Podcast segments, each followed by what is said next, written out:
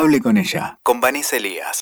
Un podcast para descubrirnos en nuestra verdad. Nos desnudamos. Intentamos recuperar la voz propia entre tanto grito que pretende imponer qué debemos hacer y quiénes debemos ser.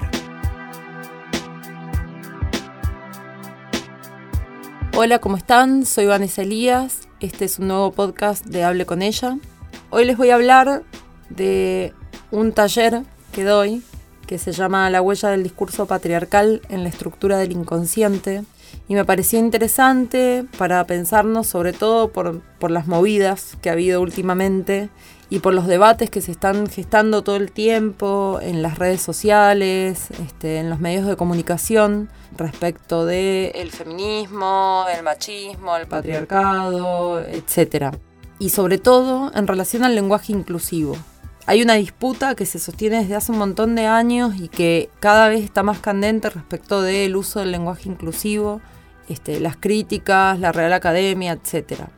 Primero quiero decir que el uso del lenguaje tiene más que ver con lo que quiero decir cuando hablo que con la palabra en sí. O sea, no importa tanto cómo termine o no la palabra, yo apoyo el lenguaje inclusivo porque creo que igual a nivel inconsciente va rompiendo esa estructura del masculino genérico y de alguna manera rompe con esa posición de privilegio asociada a lo masculino. ¿Sí? Donde lo masculino engloba todo y lo, y lo femenino queda por fuera, queda como un resto. Entonces, en ese sentido sí apoyo el lenguaje inclusivo y este, de hecho intento usarlo siempre. Pero es muy importante que lo que modifiquemos sea el contenido. ¿Por qué? Porque el lenguaje sienta sus bases en el modo de pensamiento. O sea, expresamos un pensamiento. Ese pensamiento está asentado como una huella en nuestro inconsciente. Por eso yo siempre insisto en que el machismo y el patriarcado no es una cuestión de género, o sea, tenemos que hacer una revisión interna hacia adentro para deconstruir esa estructura que está anclada y que dispara pensamientos inconscientes a, los, a los cuales no nos podemos adelantar. Esos prejuicios que nos salen inmediatos, esa violencia que a veces nos sale natural contra otros compañeros, de hecho. No estoy hablando de violentarnos contra un eh, varón que vino a maltratarme. Estoy hablando de violencia entre compañeros, que sale como una respuesta automática. Pensamientos de ira, pensamientos violentos y pensamientos prejuiciosos que muchas veces aparecen como respuestas automáticas. Esa es la deconstrucción que necesitamos hacer hacia adentro repensarnos, cuestionarnos.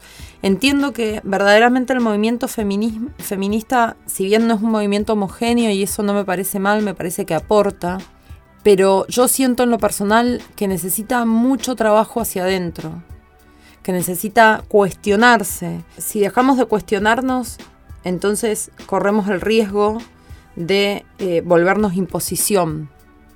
Y la imposición nunca es la respuesta que se está buscando. No debería serlo, por lo menos. Yo no la voy a entender así nunca. No quiero salir de una imposición para entrar en otra. Entonces, es muy importante tener en cuenta que tenemos una huella patriarcal que estructura nuestro pensamiento, que lo primero que dispara es desde ahí. Lo que necesitamos hacer es como una decodificación del lenguaje, vaciarlo de sentido y darle un nuevo contenido, darle un nuevo sentido.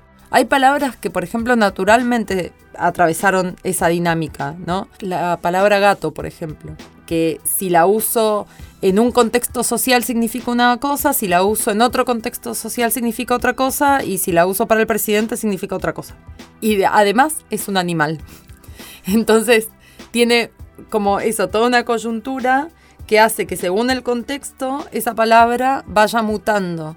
La palabra es la misma, no digo gate, Digo gato, pero el contenido es el que cambia. Yo lo que quiero es que además de modificar el lenguaje en términos de sonido y de escritura para volverlo inclusivo, modifiquemos el sentido de ese lenguaje. Que verdaderamente, cuando digo todes, mi pensamiento no sea patriarcal, o sea, no piense todos y diga todes. ¿Se entiende? Bueno, les dejo para, para que lo piensen. La seguimos después. Escuchaste. Hable con ella, con Vanessa Elías. WeToker. Sumamos las partes.